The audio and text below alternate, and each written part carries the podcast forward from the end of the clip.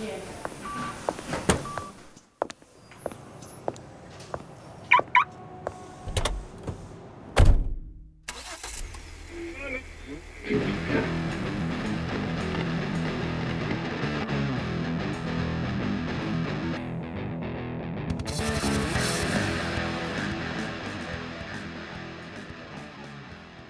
Bienvenidos a un nuevo capítulo del Posturno. Hoy nos acompaña el doctor Daniel Sánchez, médico urgenciólogo, y con él vamos a conversar de un hallazgo al electrocardiograma que siempre nos preocupa bastante. Estos son las taquicardias de complejo ancho. Hola Daniel, ¿cómo estás? Hola Miquel, ¿cómo estás? Muchas gracias por la invitación. Un gusto tenerte con nosotros. Daniel, para empezar, ¿cómo podemos definir una taquicardia de complejo ancho? Eh, la taquicardia complejo ancho, eh, por definición, es un QRS mayor a 120 y obviamente que esté en taquicardia con una frecuencia cardíaca mayor a 100. Eh, y dentro del espectro de diagnósticos que tenemos frente a una taquiarritmia complejo ancho, más allá de pensar solamente en taquicardia ventricular, nosotros tenemos otro enfoque y pensamos cosas que están fuera de, la taquicardia ventricular. Y tenemos las intoxicaciones y algunas cosas como bloqueadores de canales de sodio y antidepresivos tricíclicos, etcétera, que ahí le pedimos un QRS mayor a 100, porque sobre los 100 empieza un poco más el riesgo de arritmia y eventualmente convulsiones. Así que salvedad de que eventualmente un fenómeno eh, cardiológico propiamente tal intrínseco como una arritmia, uno le pide un QRS mayor a 120, pero si pensamos en alguna otra causa extrínseca, como alguna intoxicación o alguna alteración hidroelectrolítica, le pedimos mayor a 100. O perdón, intoxicación. Muy bien. ¿Y cuál es la importancia entonces que tiene este diagnóstico para nosotros? O sea, ¿qué es lo que nos debe preocupar cuando vemos un paciente con una taquicardia de complejo ancho? O sea, la importancia radica en que, em, en que en general son diagnósticos graves y que ameritan una conducta a tiempo dependiente, em, quitando un poco, y más adelante yo creo que lo vamos a discutir, el concepto de aberrancia, ¿cierto? Que es cuando una taquicardia se conduce con un bloqueo de rama, quitando eso, em, una, taquicardia con aberrancia, que obviamente va a tener una morfología de un complejo ancho, em, es importante establecer el diagnóstico en la urgencia. Em, muchas veces son, son muy similares y se hace la, la diferencia y la, la complejidad en, realmente la taquicardia ventricular con una supraventricular con aberrancia, pero no hay que olvidarse que también existe otro espectro que son las intoxicaciones, hipercalemia, bloqueadores de canales de sodio, que obviamente tienen un manejo específico y obviamente difieren. Eh, por ejemplo, si a mí se me pasa el electro, que yo confundo una hipercalemia con un tricíclico y empiezo a manejar la hipercalemia, no le estoy dando ningún tipo de solución a mi paciente.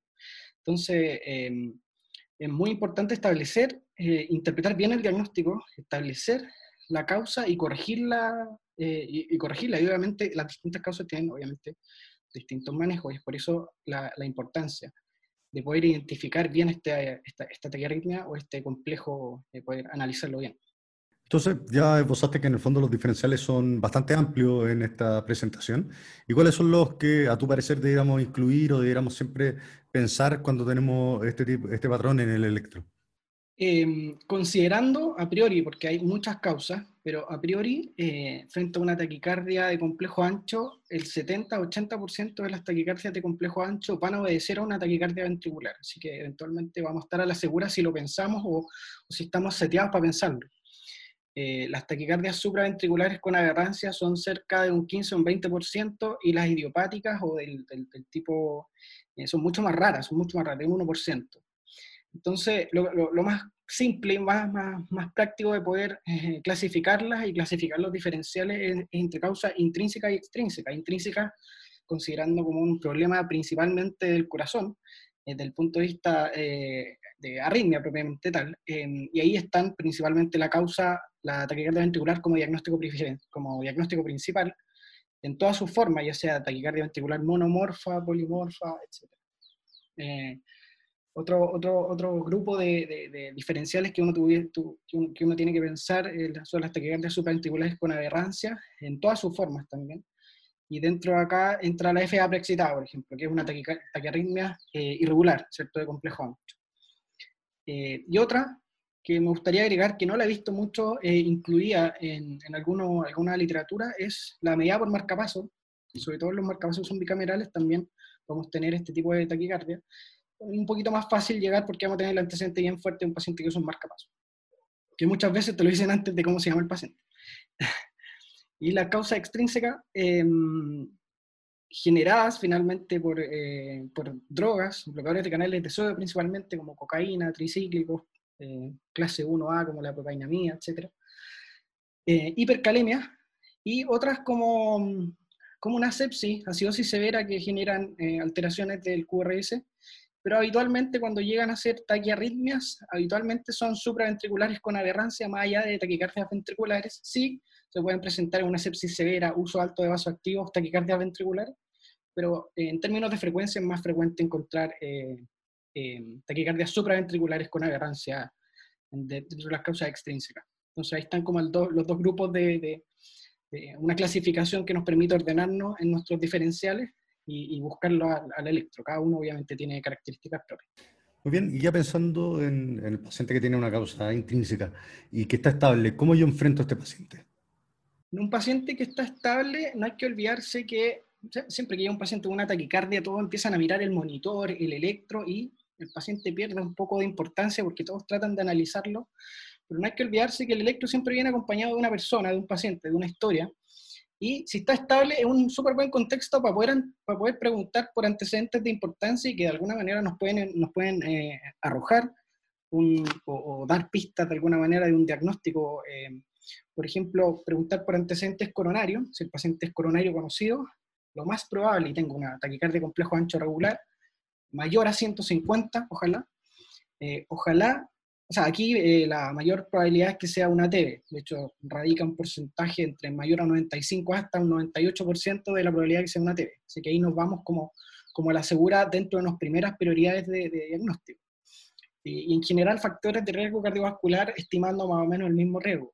Eh, si un paciente que tiene algún grado de insuficiencia cardíaca o angina en el momento en donde yo lo estoy evaluando con una angina bien tolerada, lo más probable es que eso sea una TV, casi un 100% de acuerdo a la literatura si un paciente que tiene antecedentes de diálisis, enfermedad renal crónica o algunos medicamentos que toma más bien de esa esfera, orienta un poco a causa extrínseca y ahí apoyarnos un poco en el laboratorio eh, para confirmar nuestra sospecha, pero obviamente al electro buscar signos de, de, de, hipercalemia, etc.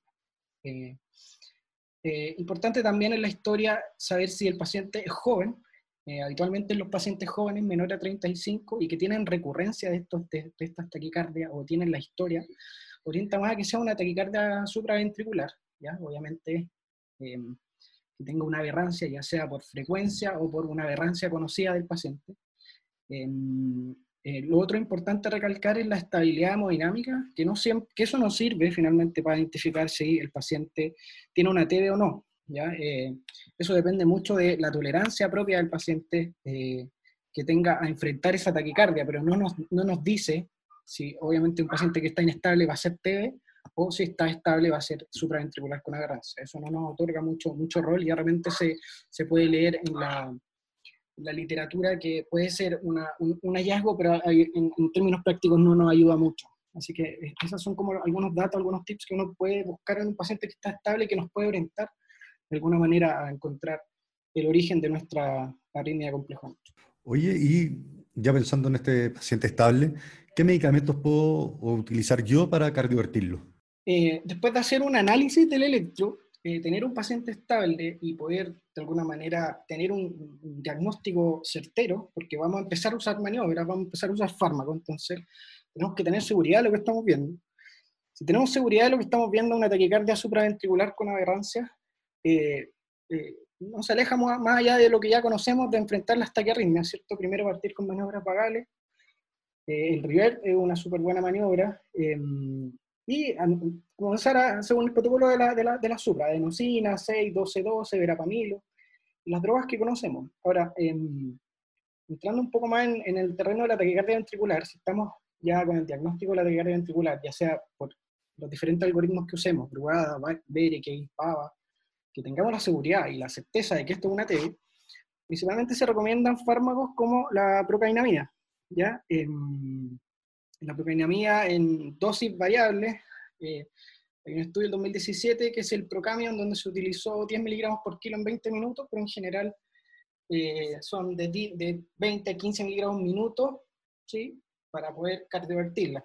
Eh, también se prefiere la lidocaína y estos fármacos principalmente porque juegan con el, con el automatismo, que es en, en, general lo que, lo que altera lo que, el, mecanismo principal de, de, la generación de la TV. Eh, si no tenemos estos fármacos, eh, podemos usar la, la, opción sucia que le hicimos nosotros, que es la midorona. 150 miligramos bolo es más que suficiente, uno lo puede repetir en 20 minutos y dejarle alguna infusión si es que el paciente recurre. ¿ya? Ahí evaluar. Lo que sí se recomienda como primera instancia si lo tenemos proteína y lidocaína. Yo personalmente uso harto la lidocaína, sobre todo en contexto isquémico. Está recomendado porque em, y, se, ven, se, ve el cambio, es súper rápido. La lidocaína actúa súper bien. ¿Qué, ¿Qué, dosis de lidocaína usa habitualmente? 1,5 por kilo. Habitualmente usamos 100 miligramos eh, en bolo, que es como la dosis que viene en la ampolla. Así que eh, en general esa es la dosis que uno utiliza de la lidocaína, un fármaco que obviamente es bien delicado, tiene que estar bien monitorizado, pero es bien, cuando uno, cuando uno lo ocupa en el contexto adecuado es bien efectivo. Muy bien. Y ahora pensando en el paciente inestable, ¿qué le puedo ofrecer yo al paciente que está con inestabilidad hemodinámica o que está con dolor al pecho muy intenso? ¿Cómo puedo manejar yo esa taquicardia complejo ancho? Bueno, ese es el contexto en general para nosotros eh, más fácil eh, si bien el contexto clínico es bien crítico, la decisión es bien fácil y hay que cardiovertir siempre, eh, sin olvidarse de esa analgesia y elegir fármacos, ojalá, eh, bien protectores. no hay duda con eso. En todos lados sale finalmente que cualquier tipo de arritmia inestable se tiene que cardiovertir, uno se debiese, debiese partir las taquicardias ventriculares con 100 joules, siempre de repente la ansiedad hace subir un poco más la energía hasta el tope, pero con una reentrada tan, tan grande que de la taquicardia ventricular es suficiente partir con 100 y subir 100, 120, 150 y escalar, cuando sobre todo son monomorfas. En polimórfica, de repente uno tiene que subir un poquito más la energía, inicial, iniciar con, con, 200 joules finalmente porque la reentrada es tan variable que necesitamos un, un, grado de energía suficiente para poder cortar la arritmia, no es, no es como un, una, una reentrada eh, tan, tan clara. Y eh, hacer la salvedad igual de la FA preexcitada, que esta FA preexcitada muchas veces puede estar estable, ¿sí? pero uno prefiere cardiovertirla de igual forma. Ya uno no debiese empezar a, administrar fármacos, sobre todo fármacos que tengan algún grado de sensibilidad en el nodo, como bloqueadores de canales de, calcio, adenosina, etcétera, porque uno puede empeorar las cosas. Finalmente, uno puede favorecer que esta arritmia baje toda por el, por el, por, el AS que, está, que la está preexcitando obviamente y generar una arritmia ventricular inestable. Así que eh, hacer la salvedad de que la FA preexcitada, si bien el contexto habitualmente es estable, hay que preferir la cardioversión por, por sobre lo, el manejo farmacológico. ¿Y qué hay del uso del magnesio en el paciente con la taquicardia ventricular polimorfa? El uso del sulfato magnesio en las taquicardias ventriculares polimorfa estaría indicado en el en el grupo de las, de las que están asociadas a QT largo, finalmente las que conocemos como la torsión de punta, ¿cierto? Que es esta taquicardia ventricular polimorfa asociada a QT largo, esa es la torsión. Eh, el mecanismo no está muy claro, pero sabemos que estabiliza la membrana, ¿cierto? tenemos la experiencia de, de, lo que hace con la hipercalemia. Pero eh, lo que haría acá, eh, en teoría, sería disminuir los postpotenciales tardíos, que es la aparición de esta extrasístole que cae justo en la T y genera, genera la, la, arritmia que conocemos. Eh, es una dosis eh, que se ocupa en bolo, eh, en uno o dos minutos, una dosis de 2 gramos, ¿ya? 2 gramos en uno o dos minutos y debiera, debiera resolver. la mayoría en teoría resuelven. Em, lo, que, lo que pasa con esta, con esta ritmo, que es una de las características que al generarse este, esta, esta diferencia morfológica, ¿cierto? este polimorfismo, en, en, el polimorfismo más, más pequeño, cuando ya va llegando al, al, a la amplitud más chica, generalmente después viene una pausa, y esto en términos de frecuencia genera una bradicardia sostenida muchas veces y esa pausa puede o no generar eh, un compromiso hemodinámico. Entonces, lo que se puede hacer si es que el sulfato magnesio no tiene una buena respuesta, lo que se puede, eh, lo que se puede hacer es eh, instalar una sonda marcapaso transvenosa y hacer lo que se llama un overpacing, ¿cierto? sino hacerle un rescate de frecuencia. Sabemos que al aumentar la frecuencia eh, disminuimos el QT. De alguna manera estamos disminuyendo, estamos manejando uno de los factores que genera la arritmia. Así que eh, esa es otra alternativa. Y otra alternativa farmacológica que podemos usar es el uso del isoproterenol, eh, que, que, también es una droga simpático-mimética, ¿cierto? Un beta agonista, que tiene la misma función, ¿cierto? aumentar la frecuencia cardíaca intentar disminuir el QT y titularla para un objetivo más o menos de frecuencia peri 100. Ya la dosis va entre 2 a 10 gamma minutos, finalmente. Esa es como, como la dosis. Lo que uno, esas son las alternativas que, terapéuticas que uno puede usar frente a la, a la, taquicardia ventricular polimorfa asociada a QT largo, que es la torsión, eh, más allá del, del, uso del, del sulfato magnesio. Oye, y mira, tengo la duda de decir que tengo una taquicardia supraventricular con aberrancia o una TB en un paciente que está inestable. ¿Es malo usar la cardioversión eléctrica en, en alguno de los casos? ¿Un paciente inestable o estable? Inestable. Inestable. O sea, tener un paciente inestable es como poco el análisis que tienes que hacer desde el punto de vista electrocardiográfico. O sea, tú ves una taquicardia de complejo ancho eh, y si el paciente está inestable, hay que cardiovertirla siempre y siempre hay que preferir eso. Eh, no hay que empezar a dudar y a administrar fármacos. El contexto diferente es si está estable. Entonces, eh, si está estable, eh, ahí uno puede empezar a, analizar un poco más el electro, empezar a, a, ver si efectivamente tiene la certeza de que es una TV o no, pero si tiene la duda, eh, es preferible, y aquí como el primer consejo que yo recomiendo personalmente, es preferible si el paciente está con una taquicardia ventricular o es una taquicardia supraventricular con aberrancia y tengo duda razonable, pero el paciente está tranquilo, conversar con el paciente, ponerle analgesia y cardiovertirlo. O sea, no tenemos, eh, podemos hacerle mucho más daño a un paciente si le empezamos a administrar fármacos, por ejemplo, adenosina, en un paciente que tiene una taquicardia que asumimos como supraventricular con aberrancia y finalmente termina siendo una TB, pero una TB que es sensible a adenosina. Eh, ese paciente nosotros vamos a asumir que tuvo buena respuesta a adenosina. Eh, hay, cierto grupo de taquicardias ventriculares idiopáticas que tiene súper buena respuesta a la adenosina. Y esas taquicardias ventriculares es importante hacer el diagnóstico o, o por lo menos sospecharlas, porque ese paciente va a resolver con adenosina y a nosotros nos va a quedar la impresión de que finalmente el paciente tuvo una buena respuesta, le voy a enviar a la casa y en su casa va a tener otro episodio de taquicardia ventricular y probablemente el paciente fallezca en su casa. Entonces, finalmente lo que el consejo es, si tenemos la duda si es TB o no, independiente si está estable, recomendar siempre preferir la cardioversión eléctrica. Ese es como el, el, mensaje. Excelente, muy buen mensaje. Yo creo que eso es de las cosas más importantes la cardioversión eléctrica no, no, tiene contraindicaciones y es lejos más seguro que los fármacos que, que, nos gusta ocupar. Eh, Exacto. Eh, dime. Eh, o sea, claro, uno, es que en este punto em, hay hartos algoritmos que uno puede ocupar. está el Erika y Pava y otros más. Y finalmente uno siempre sabe que cuando hay mucho algoritmo para un contexto, ninguno es 100% efectivo, si bien tiene buena sensibilidad y especificidad cada uno. Eh, obviamente, eh, no todos tienen la certeza absoluta y justamente hay, hay contextos donde ninguno, donde ninguno puede reconocerlo y es muy complejo y, el, aunque uno apriete mucho el electro, finalmente no, no, llega al diagnóstico. Y el diagnóstico es, finalmente lo hacen por estudio electrofisiológico, por seguimiento, etc. Entonces, eh, insisto, frente a la duda, frente a la duda, si tenemos un paciente clínicamente estable, frente a la duda, y reiterar un poco más la idea y reforzarla, eh, cardiovertirlo eh, si tenemos la duda razonable, porque finalmente es lo más seguro y es lo más sano en, nuestro paciente. Oye, ya, perfecto. Entonces, yo tengo este paciente, llegó, lo cardiovertí, ya sea eléctrico o farmacológicamente, y, eh, y me quedo con el paciente ahí en la camilla, ya con su ritmo de base. ¿Es necesario estudiar con laboratorio este paciente? ¿Tengo que pedirle troponinas? ¿Qué, qué es lo que recomiendas tú?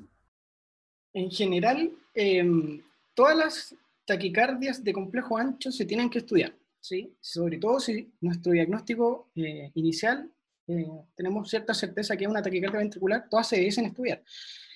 En el laboratorio, en general, en agudo, en una taquicardia ventricular, nos modifica poco la conducta. Nosotros más o menos sabemos qué hacer en agudo con, con una taquicardia ventricular y el laboratorio nos juega un rol muy preponderante.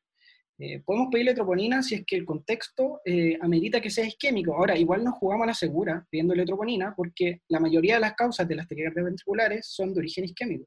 Entonces, probablemente salgan elevadas. A eso digo que no nos va a modificar la conducta. Ahora, si tenemos una T que eleva poco las troponinas, probablemente esa troponinitis que tiene eh, va a ser por oferta-demanda. Finalmente va a ser un infarto tipo 2 por frecuencia y no por una enfermedad coronaria propiamente tal, aunque eh, por por, eh, por, probabilidad lo más probable es que sea isquémico. Entonces, ¿podemos pedirle troponina? Sí, es razonable, pero finalmente no nos va a, ayudar a, tomar conducta en agudo, sí nos va a aportar un poco más en el diagnóstico de qué es isquémico o no.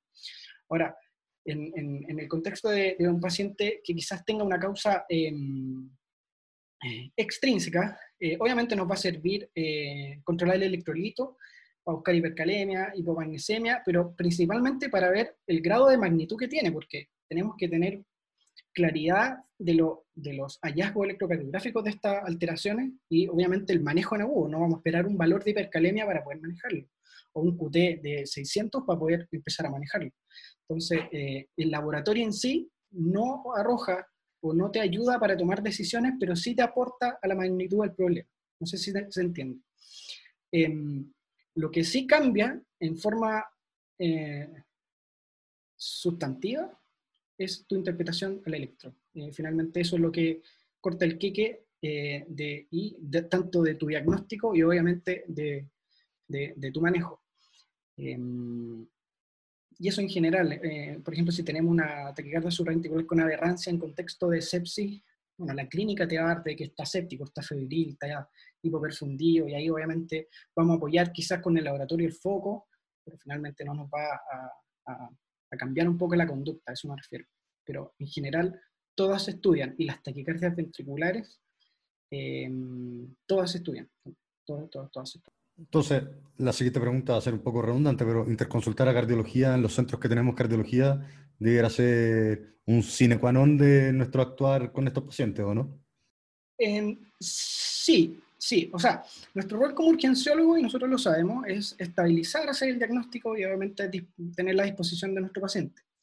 Em, eh, nosotros podemos, de alguna manera, darle un manejo agudo a todas las taquicardias de complejo ancho que pisan nuestra urgencia.